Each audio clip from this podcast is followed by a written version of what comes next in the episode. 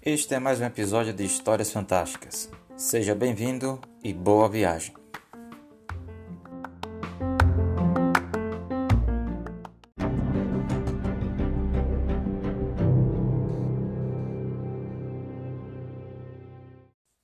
Cuenta Silmarillion, a história da Silmarils.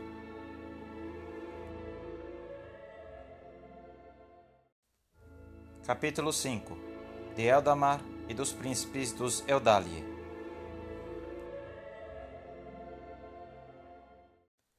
Com o tempo, as hostes de Vânia e de Noldor chegaram ao ponto extremo oeste das praias das terras de Cá.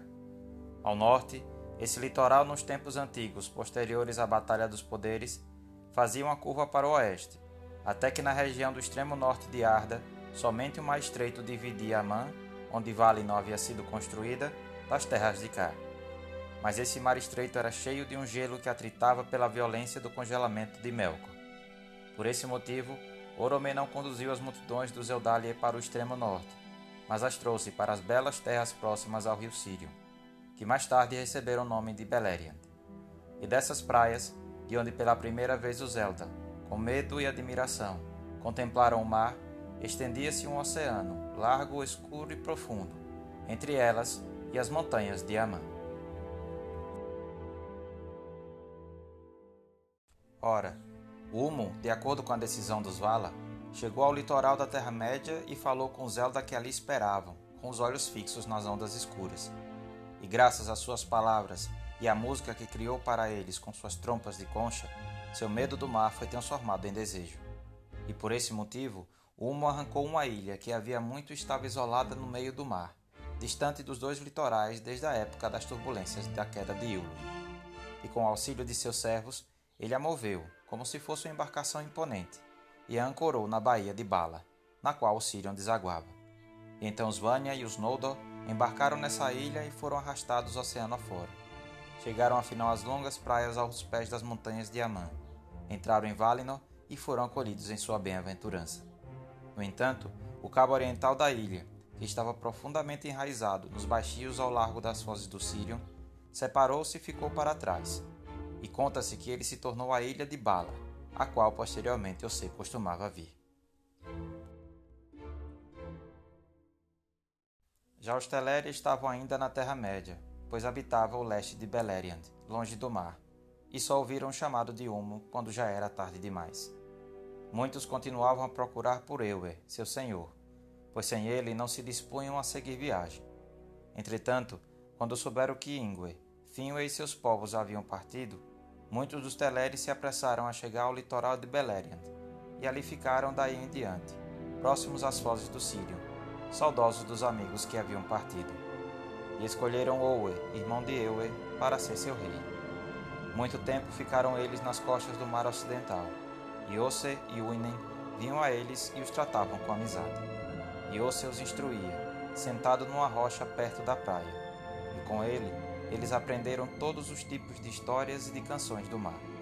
Foi assim que os Teleri, que desde o início amavam a água e eram os melhores cantores de todos os elfos, mais tarde se apaixonaram pelos mares, e suas canções eram cheias dos sons das ondas batendo na praia.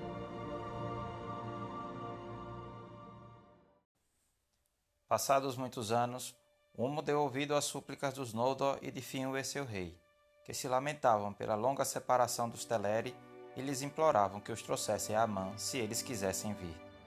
E a maioria deles resolveu então estar realmente disposta a partir. Mas foi enorme a dor de Osse quando Humo voltou às costas de Beleriand para levá-los embora para Valinor, pois se interessava pelos litorais da Terra-média e pelas costas das terras de cá. E ele ficou descontente, porque as vozes dos Teleri não seriam mais ouvidas em seu território Alguns ele convenceu a ficar, e esses foram os Falafin, os Elfos das Falas, que em tempos posteriores habitaram os portos de Brithombar e Eglarest, os primeiros marinheiros da Terra-média e os primeiros a fabricar embarcações. Círdan, o armador, era seu senhor.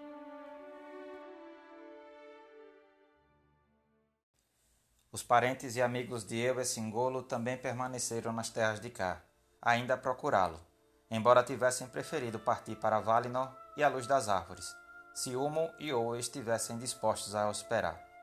Owe, porém, queria ir embora, e afinal a grande maioria dos Teleri embarcou na ilha e Humo os levou. Nessa ocasião ficaram para trás os amigos de Ewe, e eles se denominaram o povo abandonado. Habitavam os bosques e as colinas de Beleriand, em vez de morar junto ao mar, que os enchia de tristeza. Mas o desejo de chegar a Amã permanecia em seus corações. Mas quando despertou de seu longo sono, Ewe saiu de Nanalmoth com Melian, e os dois dali em diante habitaram os bosques no centro do território. Por maior que fosse seu desejo de ver mais uma vez a luz das árvores, eu enxergava no rosto de Melian a luz de Amã, como num espelho sem mácula, e com aquela luz se contentava. Seu povo reuniu-se ao seu redor, em júbilo, cheio de admiração, pois se ele havia sido belo e majestoso, agora parecia um senhor maia, o cabelo como prata acinzentada, mais alto do que todos os cílios de Lúvata, e o aguardava um destino majestoso.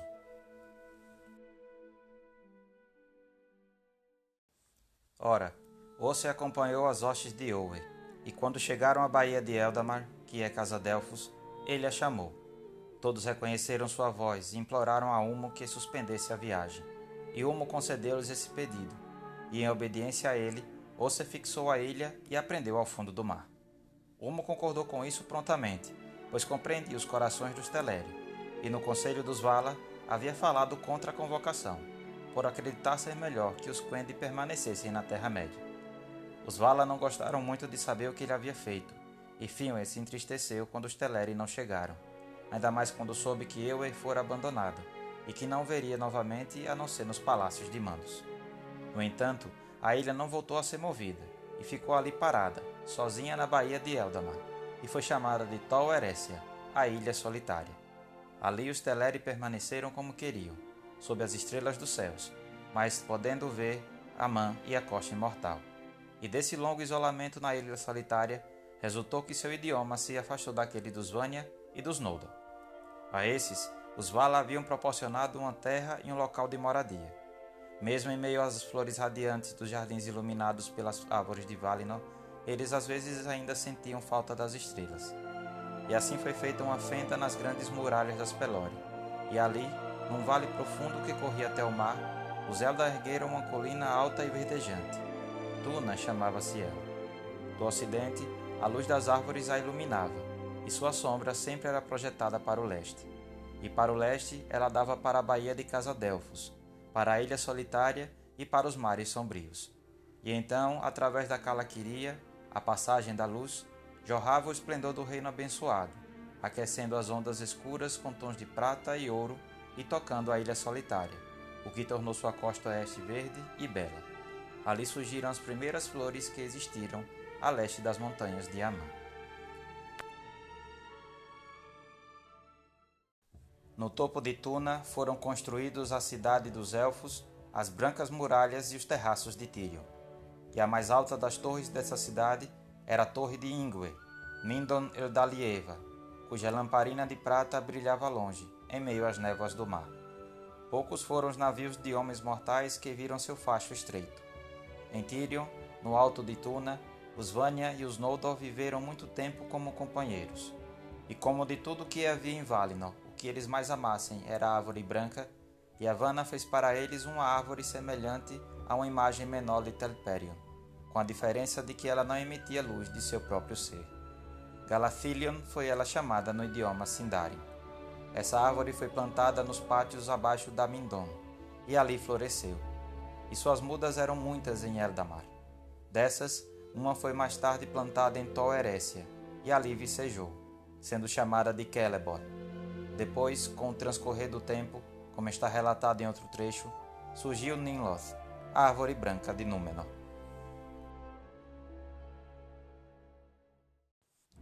Mão e Varda gostavam mais dos Vanya, os belos elfos, mas os Noldor tinham a preferência de Aule e ele e seu povo costumavam andar entre eles. Enormes tornaram-se seu conhecimento e sua habilidade. Entretanto, ainda maior era sua sede de conhecimento, e sob muitos aspectos logo ultrapassaram seus mestres.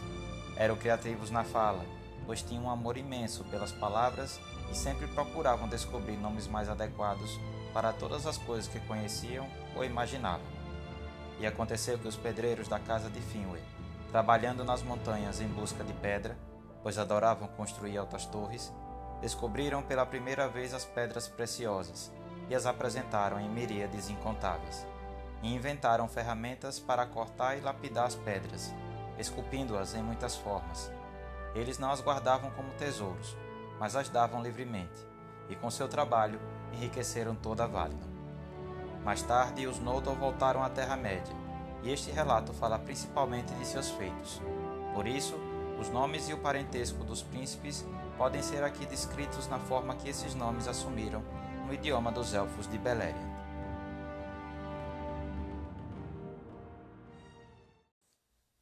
Finwë era rei dos Noldor. Os filhos de Finwë eram Fëanor, e Fingolfin e Finarfin. Mas a mãe de Fëanor era Miriel Serinde, enquanto a mãe de Fingolfin e Finarfin era Indis dos Vanya. Fëanor era o mais hábil tanto na palavra quanto no trabalho manual. Era mais instruído que seus irmãos. Seu espírito ardia como uma chama.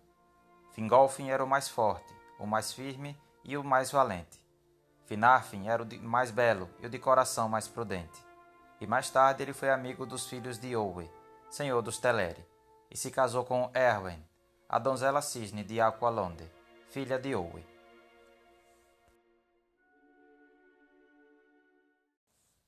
Os sete filhos de Fëanor eram Maedros, o Alto, Maglor, o Cantor Maravilhoso, cuja voz podia ser ouvida ao longe, fosse na terra, fosse no mar. Celegorm, o Louro, e Caranthi, o Moreno. Curufin, o habilidoso, que herdou grande parte do talento do pai para os trabalhos manuais. E os mais novos, Amrod e Amras, que eram gêmeos, semelhantes de rosto e de temperamento. Em épocas posteriores, foram grandes caçadores nos bosques da Terra-média.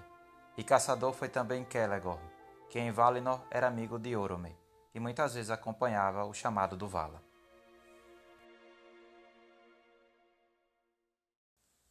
Os filhos de Fingolfin eram Fingon, que mais tarde foi rei dos Noldor no norte do mundo, e Turgon, senhor de Gondolin. Sua irmã era Aredel, a Branca. Ela era mais jovem nos anos do Zelda do que seus irmãos, e quando atingiu sua plena estatura e beleza, era alta e forte, e adorava cavalgar e caçar nas florestas. Ali esteve muitas vezes na companhia dos filhos de Fëanor, seus parentes, mas a ninguém entregou seu coração. Artheiniel, ela era chamada a Dama Branca dos Noldor, pois era clara, embora seus cabelos fossem escuros, e nunca se trajava de outra forma, a não ser de branco e prata. Os filhos de Finarfin eram Finrod, o fiel, que mais tarde foi chamado de Felagund, Senhor das Cavernas, e Orodreth, Angrod e Aegnor. Esses quatro eram tão amigos dos filhos de Fingolfin como se fossem irmãos. Uma irmã tinham eles, Galadriel, a mais bela de todos os da casa de Finwë.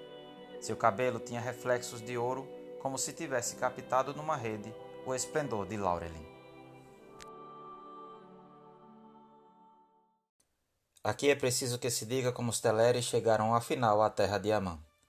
Durante um longo período, eles permaneceram em Tol Eressëa, mas aos poucos seus corações foram mudando, sendo atraídos pela luz que se espalhava pelo mar até a ilha solitária.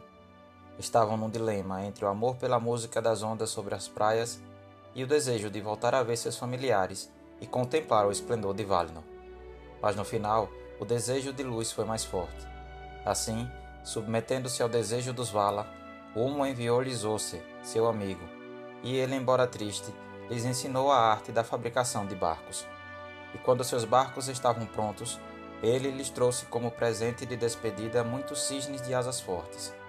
Os cisnes então puxaram os alvos barcos dos Teleri pelo mar calmo. E assim, finalmente e por último, chegaram eles a Amã e às costas de Eldamar. Ali ficaram e se quisessem, podiam ver a luz das árvores e caminhar pelas ruas douradas de Valmar e pelas escadas de cristal de Tirion sobre Tuna, a colina verde. Mas principalmente velejavam em seus barcos velozes, nas águas da baía de Casadelfos, ou andavam junto às ondas na praia, com o cabelo cintilando a luz que vinha do outro lado da colina. Muitas pedras preciosas deram-lhe os Noldor, opalas, diamantes e cristais claros, que eles espalharam pelas praias e pelos lagos. Maravilhosas eram as praias de Elendil naquela época, e muitas pérolas eles ganharam por si mesmos do mar. E seus palácios eram de pérolas, e de pérolas eram as mansões de Owe, em Alqualonde, o porto dos cisnes, iluminado por muitas lamparinas, pois aquela era sua cidade, e o porto de seus barcos, e estes eram feitos na forma de cisnes, com bicos de ouro e olhos de ouro e azeviche. A entrada para aquele porto era um arco de rocha viva, esculpida pelo mar, e ela ficava nos limites de Eldamar, ao norte da Calaquíria, onde a luz das estrelas era forte e clara.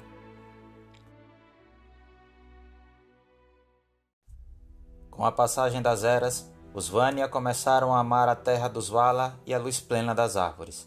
Abandonaram a cidade de Tirion sobre Tuna e a partir daí passaram a morar na montanha de Manwë ou nas planícies e bosques de Valinor, afastando-se dos Noldor. Mas a lembrança da Terra-média à luz das estrelas permanecia nos corações dos Noldor, e eles ficaram na Calaquíria e nas colinas e nos vales, ao alcance do som do mar ocidental. E embora muitos deles costumassem passear pela terra dos Vala, fazendo longas viagens em busca dos segredos da terra, da água e de todos os seres vivos, ainda assim os povos de Tuna e de Alqualonde se aproximaram naquela época. Finwë era rei em Tirion, e Owe em Alqualonde, mas Ingwe sempre foi considerado o rei supremo de todos os elfos. A partir daí, ele viveu aos pés de Manwë na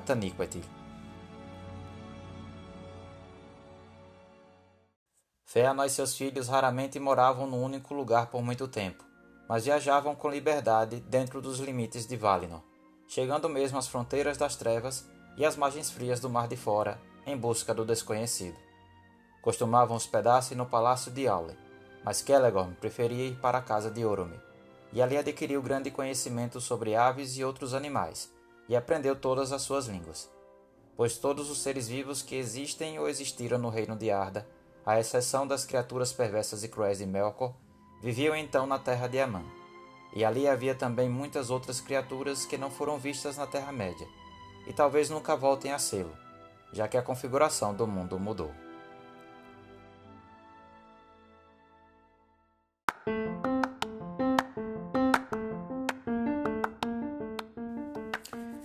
Você ouviu mais um episódio de Histórias Fantásticas. Obrigado pela companhia e até a próxima.